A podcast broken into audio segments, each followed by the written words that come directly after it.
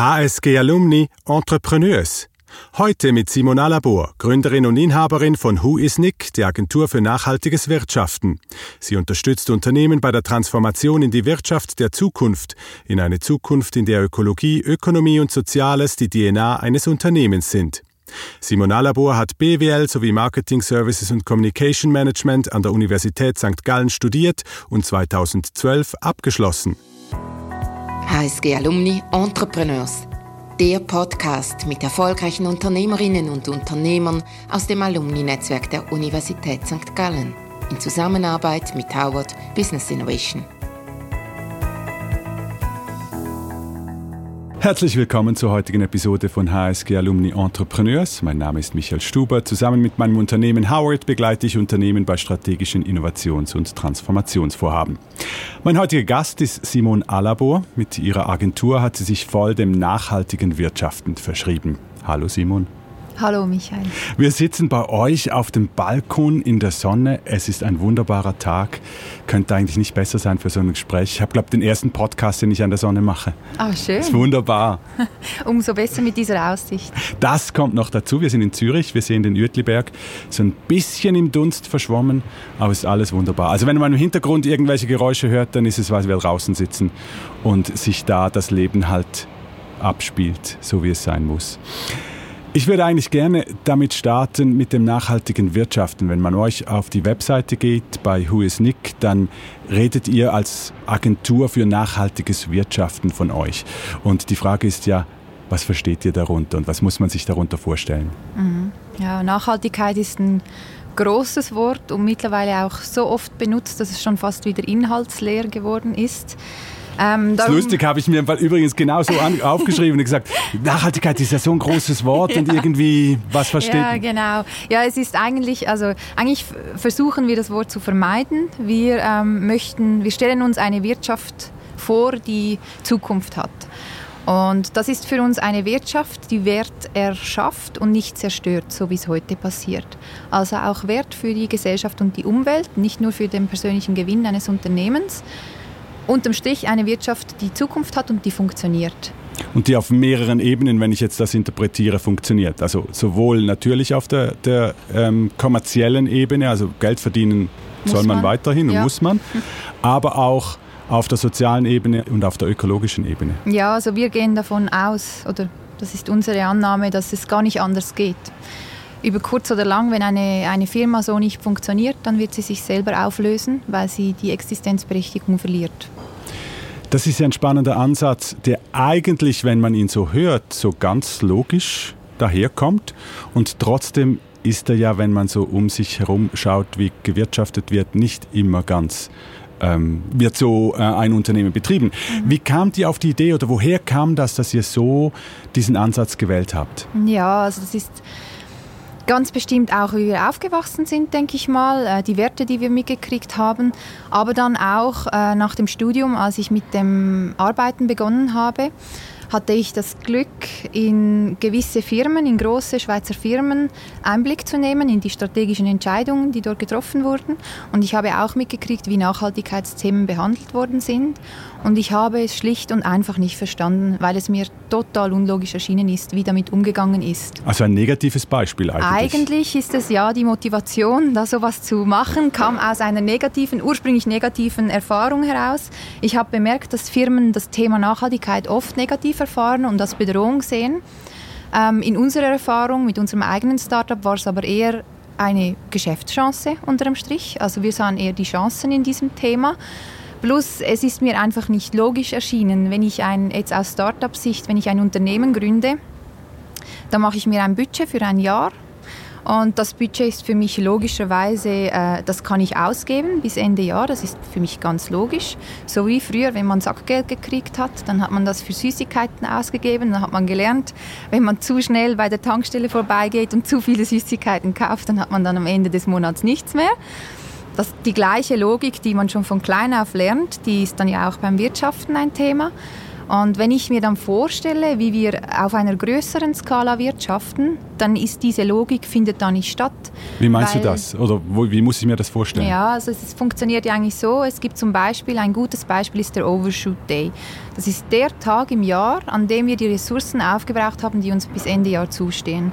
Und der also die ökologischen Ressourcen ja, genau, oder die, die natürlichen, die natürlichen Ressourcen. Ressourcen. Et voilà. Und der findet in der Schweiz jeweils Anfang Mai statt. Also Anfang Mai haben wir sämtliche ökologischen, natürlichen Ressourcen für das ganze Jahr aufgebracht. Et voilà.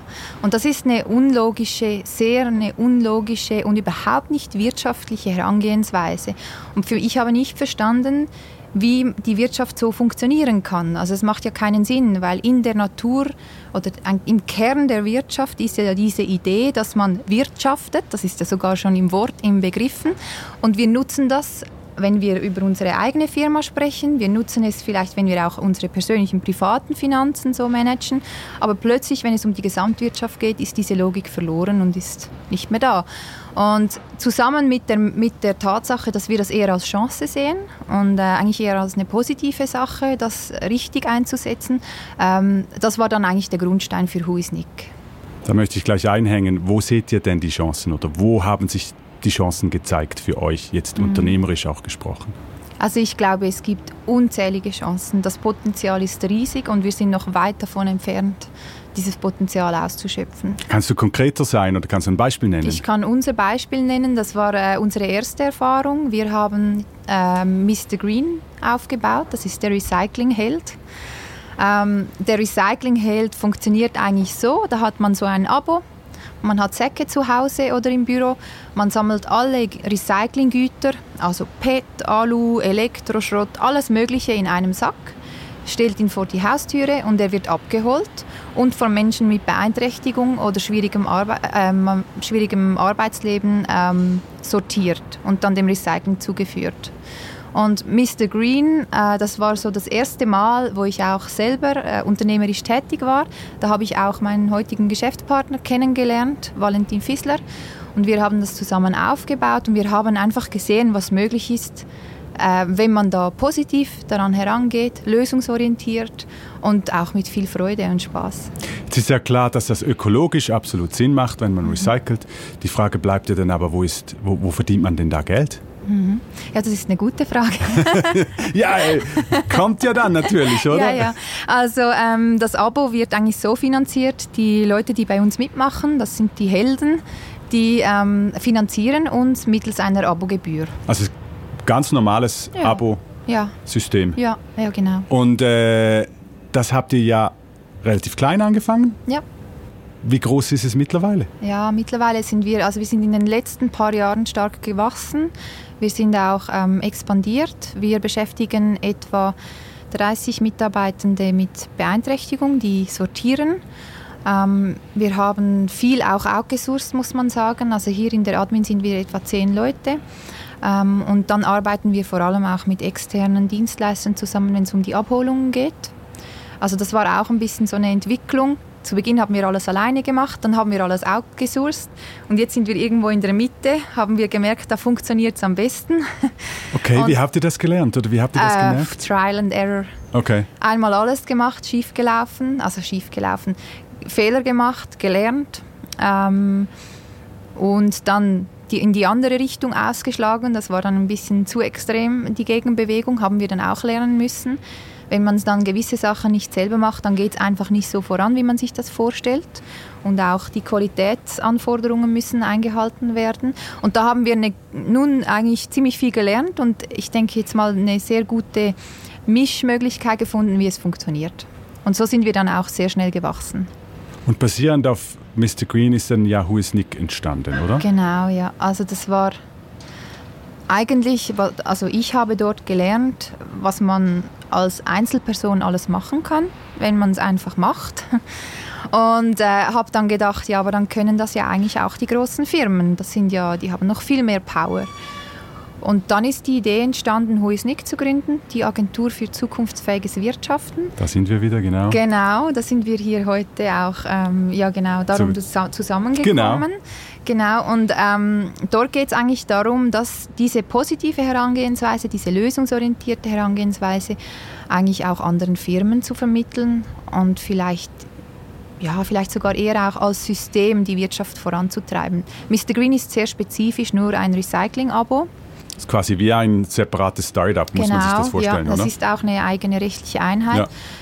Huisnick ist auch eine eigene rechtliche Einheit, aber dort geht es dann wirklich eher darum, auch die systemischen Veränderungen voranzutreiben. Und das dann als klassische Beratung oder wie muss ich mir das vorstellen? Wie, wie geht ihr da an die Unternehmen heran? Ja, ich sage mal so, ist eine gute Frage. Ähm, vor ein paar Jahren hätte ich das noch anders beantwortet als heute. Da bin Auch ich ja da- gespannt, wie du es heute beantwortest. Genau, auch da mussten wir dazu lernen. Zu Beginn haben wir tatsächlich ähm, klassische Beratung gemacht.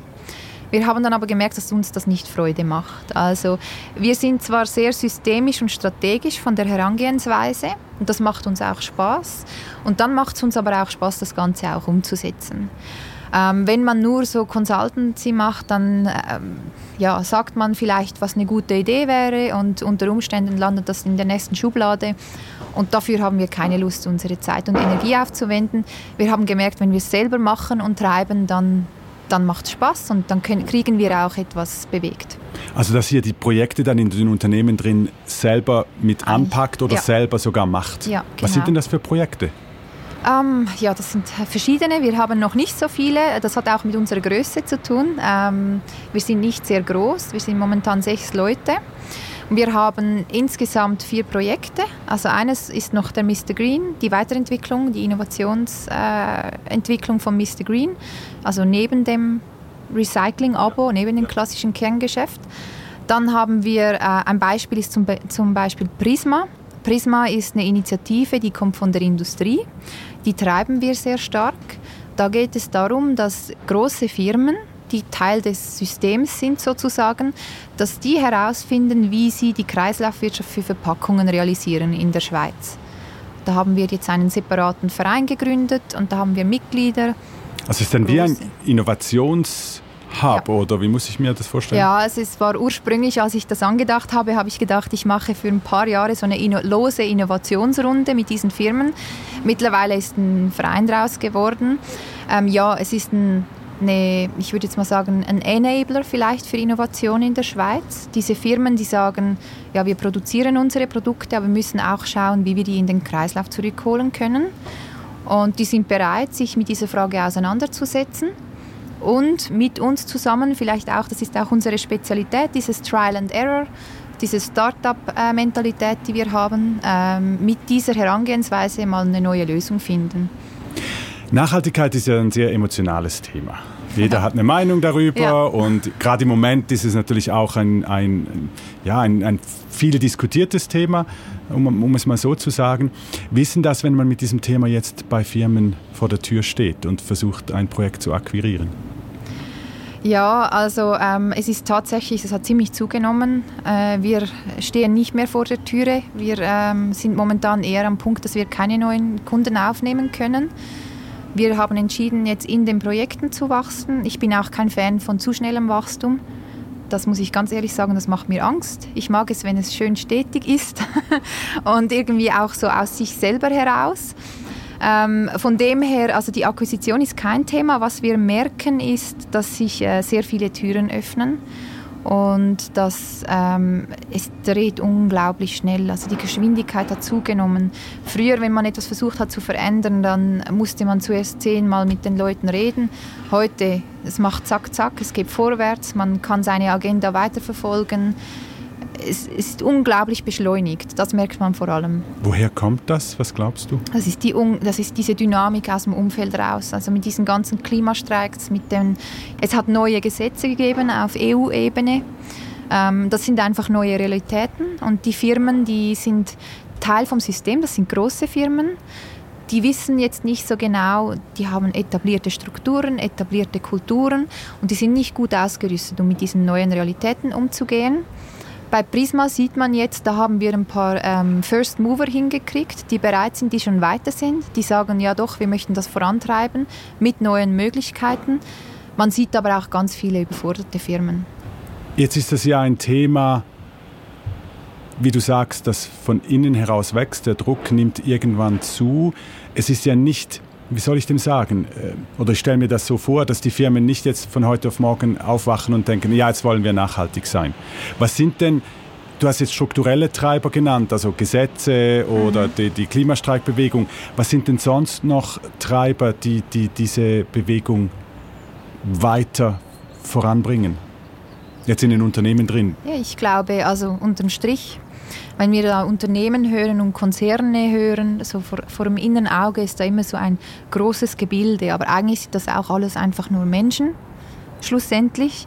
Zusammen machen die dann das Unternehmen oder den Konzern aus. Und in, in diesen Firmen gibt es Leute, die sagen, ja, es geht so nicht mehr, wir spüren dass es nicht mehr aufgeht. Es gibt auch dann aber auch Fakten. Also es gibt äh, Unternehmen, die haben Mühe, an ihre Ressourcen ranzukommen. Die spüren das wirklich eins zu eins im Geschäftsfeld. Es gibt Firmen, die sagen sich, ja, unser, unser Geschäftsfeld, das ist vielleicht noch zehn Jahre möglich und da muss ich mich neu erfunden haben, sonst bin ich weg. Also dann der finanzielle Druck, der dann plötzlich Auf kommt. Auf jeden Fall. Auch der Druck von den Konsumenten, den spürt man. Dann aber auch die Leute selber, die Privatpersonen, die sagen, ja, ich habe jetzt dann ein Kind auf die Welt gestellt, wie geht es dem, dem mal? Und ich glaube, das ist auch ganz ein wichtiger Punkt, das sehen wir auch bei Prisma. Wir haben zwar die großen Firmen mit an Bord, aber wir haben vor allem auch Privatpersonen. Also es sind alles vertreten von Firmen, aber es sind auch Eltern und die möchten, dass es schlussendlich auch funktioniert. Also dann auch wieder so eine größere Überzeugung, ich will meinen Kindern etwas hinterlassen, das noch intakt ist und ja. das auch lebenswert ist für, für diese. Ja, ich glaube, was langsam so ein bisschen bewusst wird allen Leuten, ist der Zusammenhang zwischen dem, was wir tagtäglich machen bei der Arbeit und dem, was geschieht mit dem Klima. Ich glaube, diese, diese Verbindung, die ist ja sehr abstrakt. Und die haben wir vielleicht nicht wirklich verstanden, so wirklich, wirklich. Und langsam wird uns allen bewusst, was das eigentlich heißt. Wir spüren es wirklich. Das ist nochmal was ganz anderes. Wir sehen das ja auch bei Mr. Green, das ist spannend, das, da geht es um Abfall. Beim Abfall war es schon immer sehr einfach, die Leute zu mobilisieren. Recycling, wir lieben das alle. Wir können den Abfall sehen, wir, wir spüren ihn. Wenn es um CO2 geht, das ist so abstrakt, das, das spürt niemand, das sieht man nicht, das riecht man nicht. Das ist alles sehr theoretisch. Und ich glaube, dieses, dieses Thema kommt langsam so ein bisschen vom theoretischen Eck raus in unser praktisches Leben. In unseren Alltag? Ja, in unseren Alltag. Auf jeden genau. Fall. Wenn man so mit dir spricht, jetzt wie wir das gerade tun, dann äh, hört man so eine gewisse Kompromisslosigkeit heraus. Ja. ja, die ist da. Woher kommt die? Ja, ich glaube, also wir sind ja lustigerweise von der Art, wie wir an die Themen herangehen, sehr flexibel, sehr agil. Aber das stimmt, wenn es um die grundlegenden Werte geht, dann sind wir kompromisslos. Also wir haben auch zu Beginn gesagt, wir probieren es. Entweder gehen wir Konkurs oder es klappt, aber da machen wir keine Kompromisse. Ähm, ich glaube, die kommt ich, ich, nehme an, es ist so eine Kombination. Also einerseits sind es meine persönlichen Werte und ich merke auch, dass es mir Spaß macht, etwas zu machen, das mich auch äh, antreibt. Also wenn ich am Morgen aufstehe, dann freue ich mich, dass ich arbeiten gehen kann. Und in unserem Team ist das genau gleich. Wir alle, wir suchen auch bewusst Leute aus, denen das Thema am Herzen liegt und das merkt man einfach dann schlussendlich, das schlägt sich auch in der Qualität der Arbeit nieder. Ähm, ja, wir sind kompromisslos, wir sind auch streng mit unseren Leuten, die mit uns zusammenarbeiten. Muss ich mir das vorstellen? Was heißt das? ja, das heißt, wir ähm, haben auch schon entschieden, mal mit jemandem nicht zusammenzuarbeiten. Wir sind nicht die Richtigen, wenn es darum geht, einen Hochglanz-CSR-Report zu machen. Bei uns geht es darum, wir arbeiten sehr gerne mit, und zwar mit jedem und jeder. Ähm, wenn es darum geht, die strategischen, grundsätzlichen Geschäftsentwicklungsentscheidungen nachhaltig zu machen auf das zukunftsfähige Wirtschaften auszurichten. Und das ist das Wort, das zu unterstreichen wäre, wäre machen, oder? Machen und nicht nur, wie soll ich sagen, also wir sind nicht daran interessiert, wenn jemand eine Spende machen möchte. So ein Ablasshandel interessiert uns nicht. Es geht darum, dass der Kern, wirklich der Kern der Geschäftstätigkeit Wert erschafft, sowohl ökonomisch, das muss man ja Geld verdienen, genau. sonst gibt es einen nicht mehr, als auch ökologisch und sozial. Wie wir das also, eingangs also, ja, da sind wir, haben. Genau, genau, da sind wir ein bisschen streng. Und ja. wenn du mich fragst, warum bin ich kompromisslos, das ist schwierig zu beantworten. Habe ich jetzt gerade etwas Mühe. Weil es es braucht? Halt, weil es es braucht und ich, ich bin halt irgendwie einfach so. Ja, aber das macht dann, also ich habe dann schlussendlich ja auch, ich bin dann vielleicht ein bisschen streng, das ist dann manchmal etwas negativ, aber es treibt mich auch an. Also es ist auch mein Antrieb. Also ich will das nicht negativ verstanden haben. Also auch das Kompromisslose, das hat ja durchaus ja. sehr hohe Qualitäten, weil man weiß, woran man ist. Ja, das definitiv, ja. ja. Und es ist ja wie klar, wenn man mit dir oder mit euch arbeiten will, dann nur auf eine gewisse Art und Weise. Mhm. Und das kann ja auch befreiend sein, weil man vielleicht endlich in die richtige Richtung und in, in der richtigen Geschwindigkeit vorankommt. Ja, ich glaube, es kommt auch ein bisschen, wahrscheinlich sind wir auch nicht ganz für alle geeignet. Es kommt vielleicht auch ein bisschen. Gut, wer ist das schon, oder? genau. Ja, also ich meine, es ist ganz klar, wir sind in dem Sinne sehr spitz positioniert und ähm, ja, aber das ist vielleicht unterm Strich war jetzt das aber auch es hat funktioniert, also wir sind gewachsen. Ja, und ist ja etwas, wenn man jetzt in die Startup-Welt wieder hineingeht, was eigentlich immer wieder empfohlen wird. Ja. Also ja, ja. Diese, diese ganz klare Positionierung, diese ganz klare Ausrichtung, ähm, um dann auch unternehmerisch erfolgreich zu sein. auf jeden Fall. Was sich ja bei euch eigentlich bewahrheiten würde. Wenn man, ähm, wir, wir sagen auch immer, wenn man nichts sagen will, dann kann man es gleich lassen. Also kompromisslose Aussagen, das sind auch die, die vielleicht ein bisschen eher in Erinnerung bleiben und alles andere ist bla bla. sind mir zwei Sachen noch aufgefallen in diesem Gespräch. Also auf der einen Seite so diese, diese Macherinnen-Mentalität, die von dir spürbar ist. Also du packst gerne an, du machst gerne Sachen, du willst ja fast schon mit den Händen was tun, hat man fast den Eindruck. Und das andere aber so eine gewisse Zurückhaltung im Sinne von, wir wollen nicht schnell wachsen, wir wollen lieber mhm. in die Qualität der einzelnen Unternehmen oder Projekte investieren und da auf diese Art und Weise dann, dann auch bei uns quasi nachhaltig sein. Mhm. Wäre jetzt meine Interpretation davon. Ja, ist eine spannende Interpretation. Ist lustig, ich habe es Schau, das ist ein blinder Fleck von mir. ich habe gar noch nie mit der gleichen, äh, also ist natürlich bei uns ist natürlich der Kern so ausgerichtet, aber das Wachstum vor diesem Hintergrund zu betrachten, habe ich gar noch nie gemacht. Ich habe es immer eher so ein bisschen als eine persönliche, ich misstraue zu großen Strukturen, beziehungsweise ich, ich fühle mich da auch nicht allzu wohl. Und das hat auch ein bisschen damit zu tun, dass ich dann, ich sehe aber auch unsere, unsere Fähigkeit darin, dass wir klein bleiben und flexibel bleiben und schnell bleiben. Also ich finde, es ist irgendwie, ja, ich finde das jetzt ein spannender Gedanke und so kann man es auf jeden Fall sehen.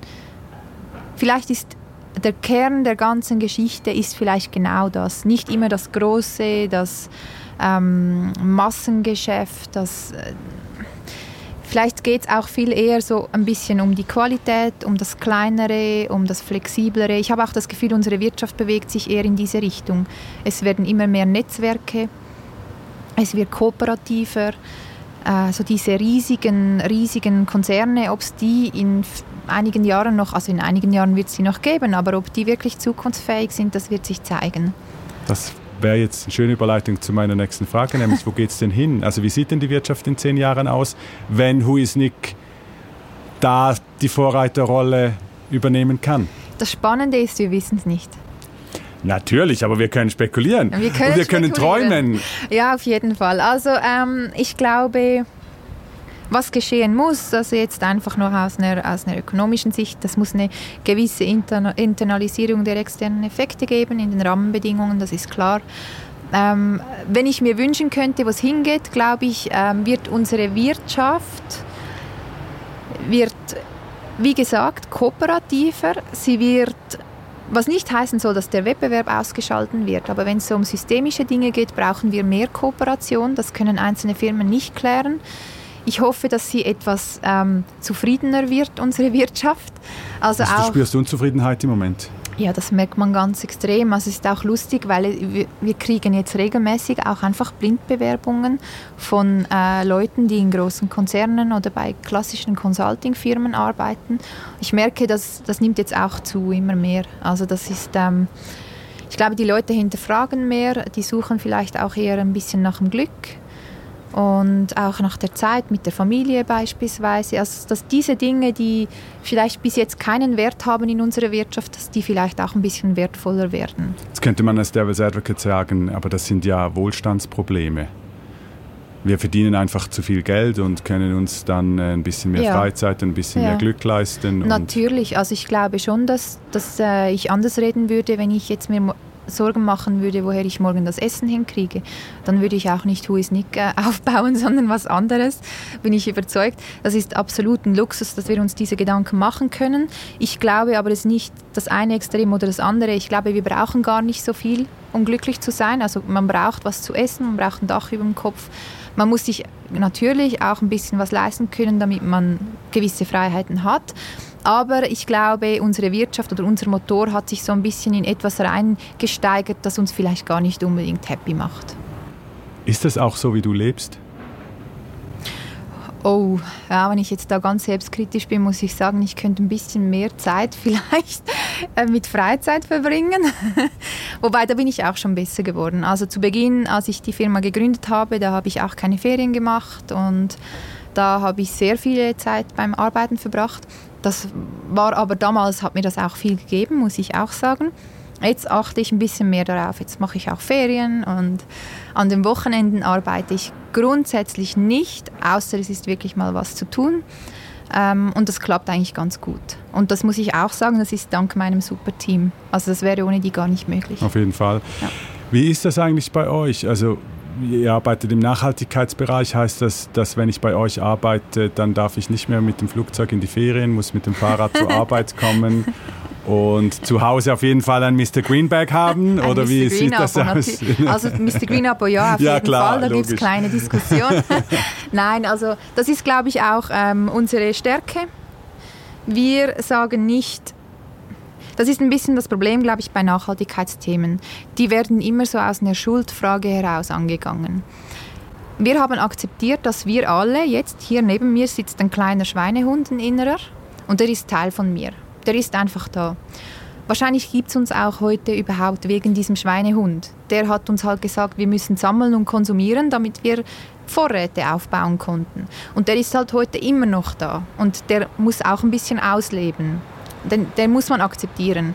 Wenn man sich die ganze Zeit selbst geißelt und sagt, ja, nein, jetzt habe ich schon wieder dem Schweinehund den Vortritt gelassen, der ist blöde und das kann doch nicht sein, dann ist das ist nicht lösungsorientiert. Wir glauben an eine Zukunft, die, also an eine Wirtschaft mit Zukunft, die genau diesen Schweinehund einbezieht. Also wir müssen Lösungen finden, die sowohl bequem sind, Spaß machen, aber auch nachhaltig sind. Die Wirtschaft muss so werden, dass es einfacher ist, sich richtig zu verhalten als heute. Heute ist umgekehrt. Heute ist es schwieriger, sich richtig zu verhalten und einfacher, sich falsch zu verhalten. Das muss sich verändern. Ich glaube, das ist ein wunderbares Schlusswort. In diesem Sinne zu unserem inneren Schweinehund ein Toast und äh, zu dir viel, viel Erfolg weiterhin und alles Gute. Ja. Vielen herzlichen Dank. Vielen Dank, Michael. HSG Alumni Entrepreneurs der Podcast mit erfolgreichen Unternehmerinnen und Unternehmern aus dem Alumni-Netzwerk der Universität St. Gallen in Zusammenarbeit mit Howard Business Innovation.